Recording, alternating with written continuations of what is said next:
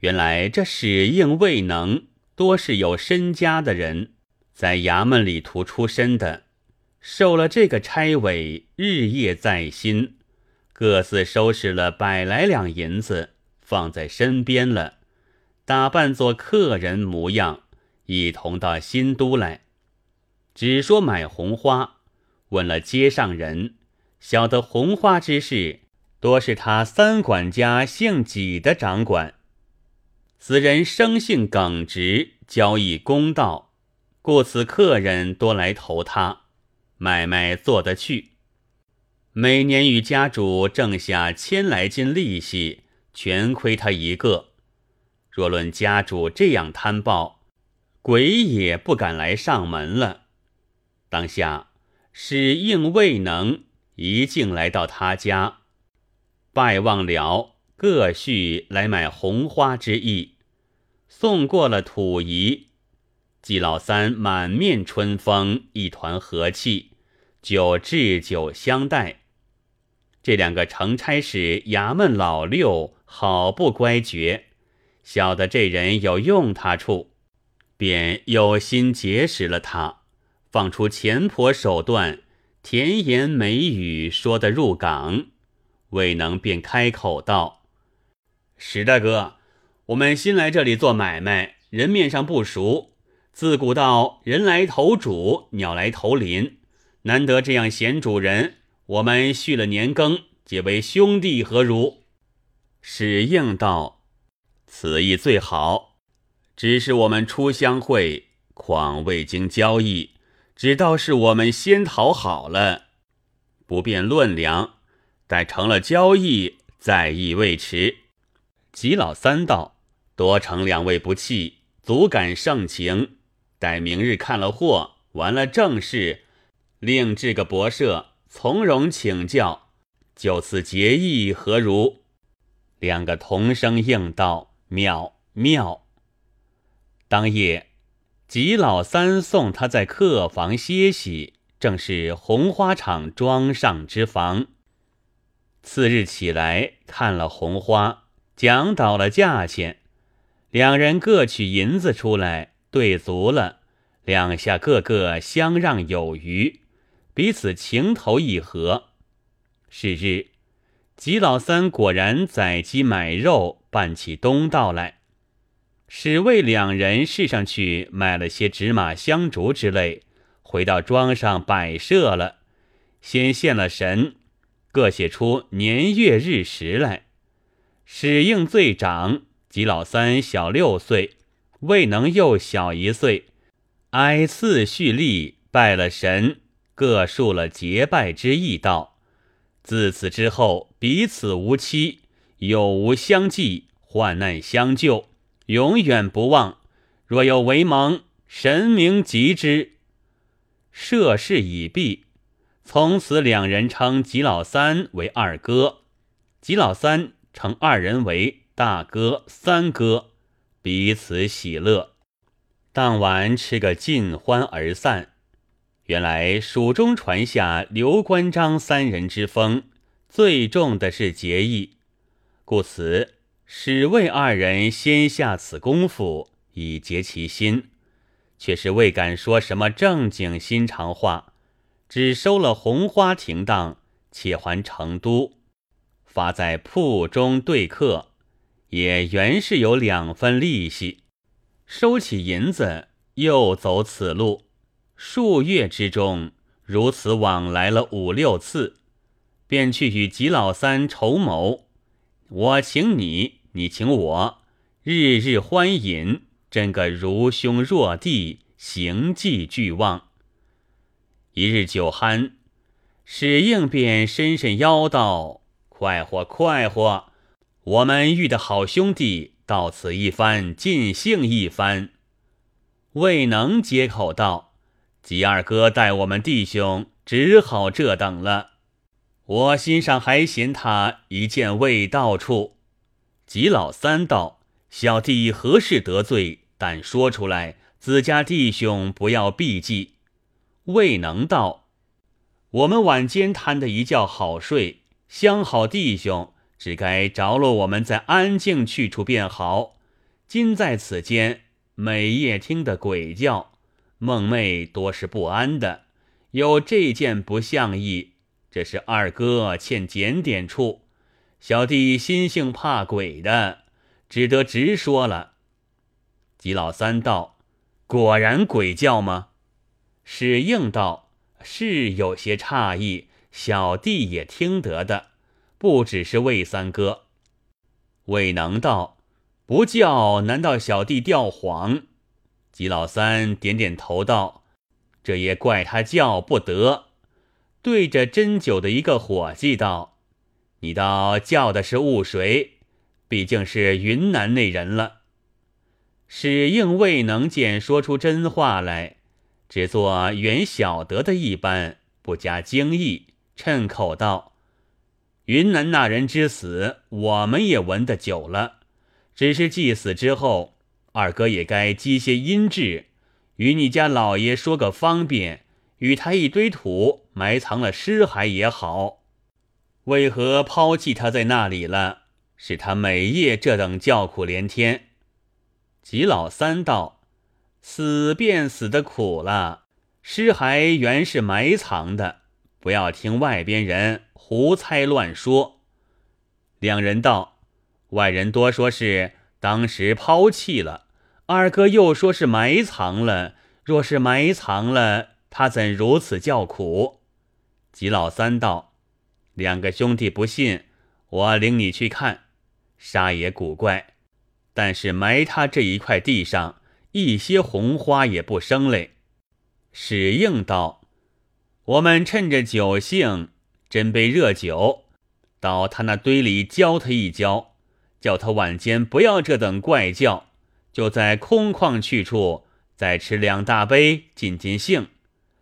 两个一起起身，走出红花场上来。吉老三只道是散酒之意，哪倒是有心的，也起了身，叫小的带了酒盒，随了他们同步，引他们到一个所在来看。但见弥漫怨气结成堆。凛冽凄风团作阵，若还不遇有心人，尘埋数载谁相问？吉老三把手指道：“那一块一根草也不生的底下，就是他五个的尸骸，怎说的不曾埋藏？”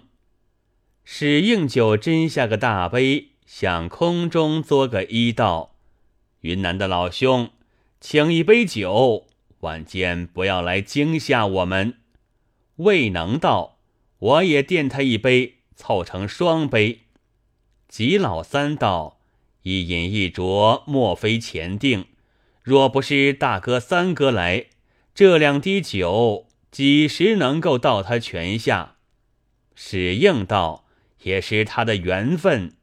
大家笑了一场，又将盒来摆在红花地上。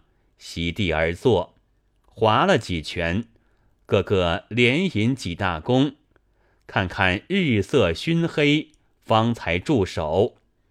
两人早已把埋尸的所在周围暗记认定了，仍到庄房里宿歇。次日对吉老三道：“昨夜果然安静些，像是这两杯酒吃得快活了。”大家笑了一回，事事别了吉老三要回，就问道：“二哥几时也到省下来走走？我们也好做个东道，进个博弈，回敬一回敬。不然，我们只是叨扰，再无回答，也觉面皮特厚了。”吉老三道：“弟兄家何出此言？小弟没事不到省下。”除非东底要买过年物事，势必要到你们那里走走，专意来拜大哥三哥的宅上便是。三人分手，各自散了。史应未能，此番踹知了实地，是长是短，来禀明了谢连使。连使道：“你们果是能干，既是这等了。”外边不可走漏一毫风信，但等那姓纪的来到省城，急忙密报我知道，自有道理。两人禀了出来，自在外边等候吉老三来省。看看残年将近，吉老三果然来买年货，特到史家、魏家拜望。两人住处差不多远，接着吉老三欢天喜地道：“好风吹的贵客到此。”史应叫魏能微伴了他道：“魏三哥且陪着吉二哥坐一坐，小弟市上走一走，看中吃的东西，寻些来家请二哥。”魏能道：“是是，快来则个。”史应就叫了一个小厮，拿了个篮儿，带着几百钱往市上去了，一面买了些鱼肉果品之类。先打发小厮归家整治，一面走进按察司衙门里头去，密禀与连史知道。连史吩咐史应先回家去绊住他，不可放走了。随即差两个工人写个朱笔票与他道：“立居新都杨焕家人几三面审，无迟时刻。”工人积了小票。一径到史应家里来，史应先到家里整治酒肴，正与吉老三接风，吃到兴头上，听着外边敲门响，史应叫小厮开了门，只见两个工人跑将进来，对史卫两人唱了惹，却不认得吉老三，问道：“这位可是杨管家吗？”史卫两人会了意，说道：“啊，正是杨家几大叔。”工人也拱一拱手，说道：“毕司主要请管家相见。”吉老三吃一惊，道：“有何事要见我？莫非错了？”工人道：“不错，现有小票在此。”便拿出朱笔的小票来看，史应未能假意吃惊，道。古怪，这是怎么起的？工人道：“老爷要问杨相焕家中事体，一向吩咐道，但有管家到省，急忙击报。方才见史官人市上买东西，说到请杨家的吉管家，不知哪个多嘴的禀知了老爷，故此特嘱我们到来相请。”吉老三呆了一晌，道。没事唤我怎地？我须不曾犯事。工人道：“谁知犯不犯？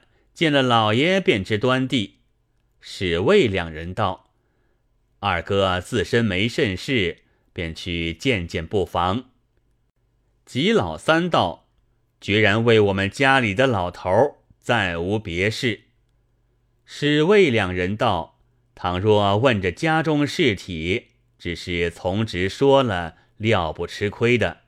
既然两位排头到此，且请便席略坐一坐，吃三杯了去，何如？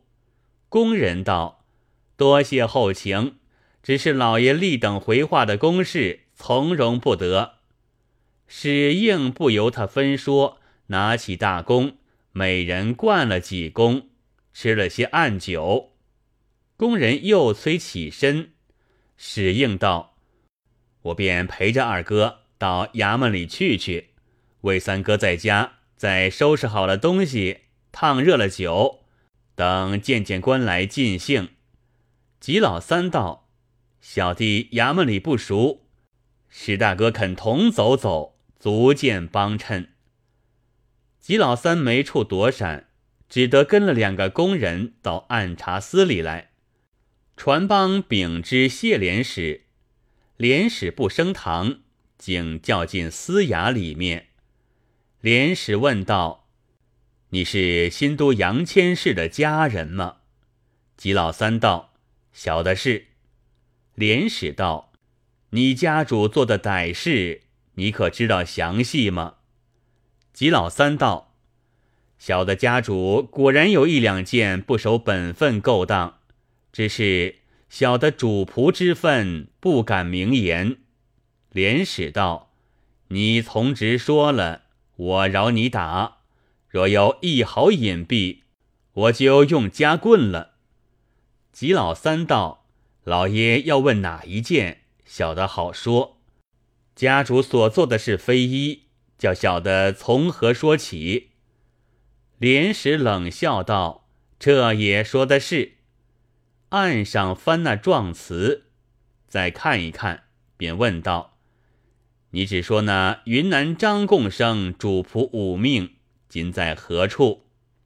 吉老三道：“这个不该是小的说的。家主这件事其实有些亏天理。”连使道：“你且慢慢说来。”吉老三便把从头如何来讨银。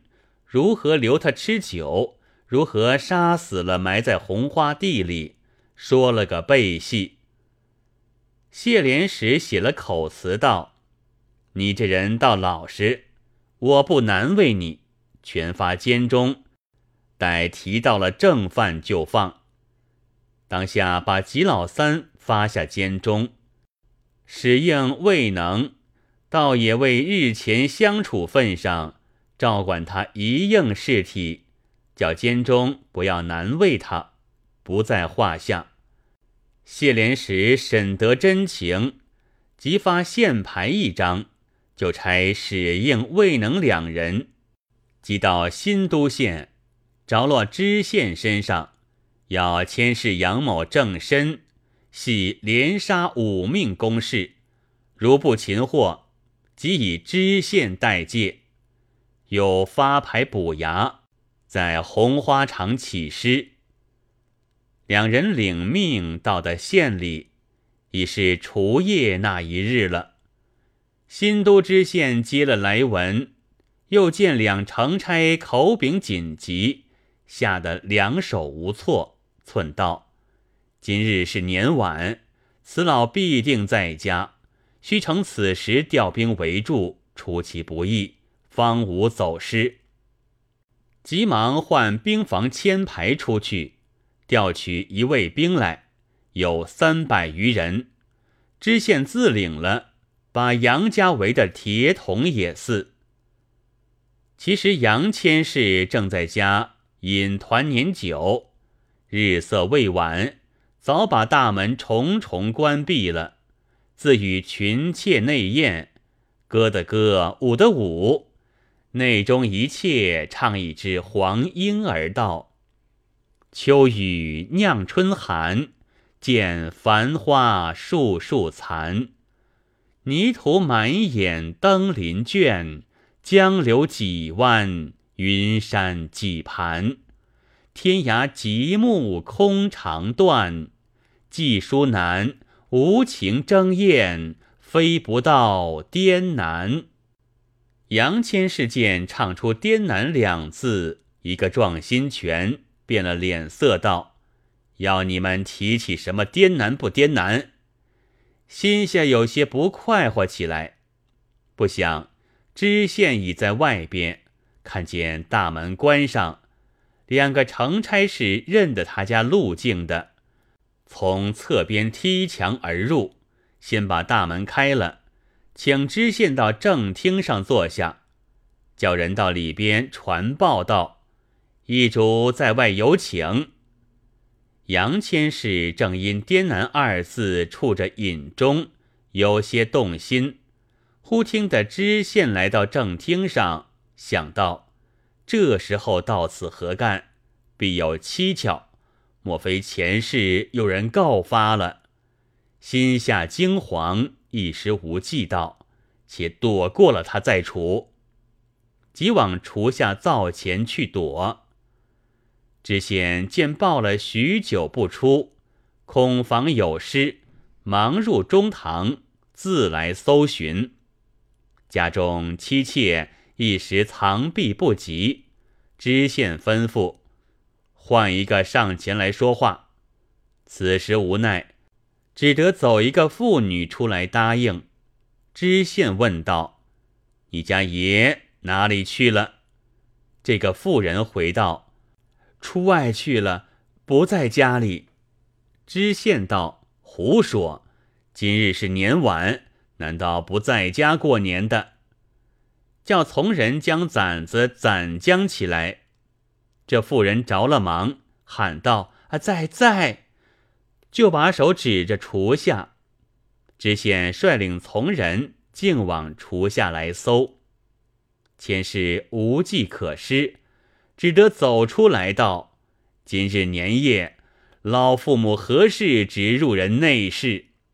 知县道：“非干晚生之事，乃是案台老大人、县长老大人相请，问什么连杀五命的公事，要老先生星夜到司队里。如老先生不去，要晚生代接，不得不如此唐突。”千事道：“随你什么事，也须让过年节。”知县道。上司紧急，两个成差做题，等不得过年，只得要烦老先生一行，晚生奉陪同往就是。知县就叫城差守定，不放宽展。千事无奈，只得随了知县出门。知县当时签了借批，连夜借赴会城。两个城差又指点补官，一面到庄上掘了尸首，一同赶来。那些在庄上的强盗见主人被拿，风声不好，一哄的走了。谢连使特为这事遂朝升堂，知县已将千事借进，千事换了小服，跪在厅下，口里还犟道。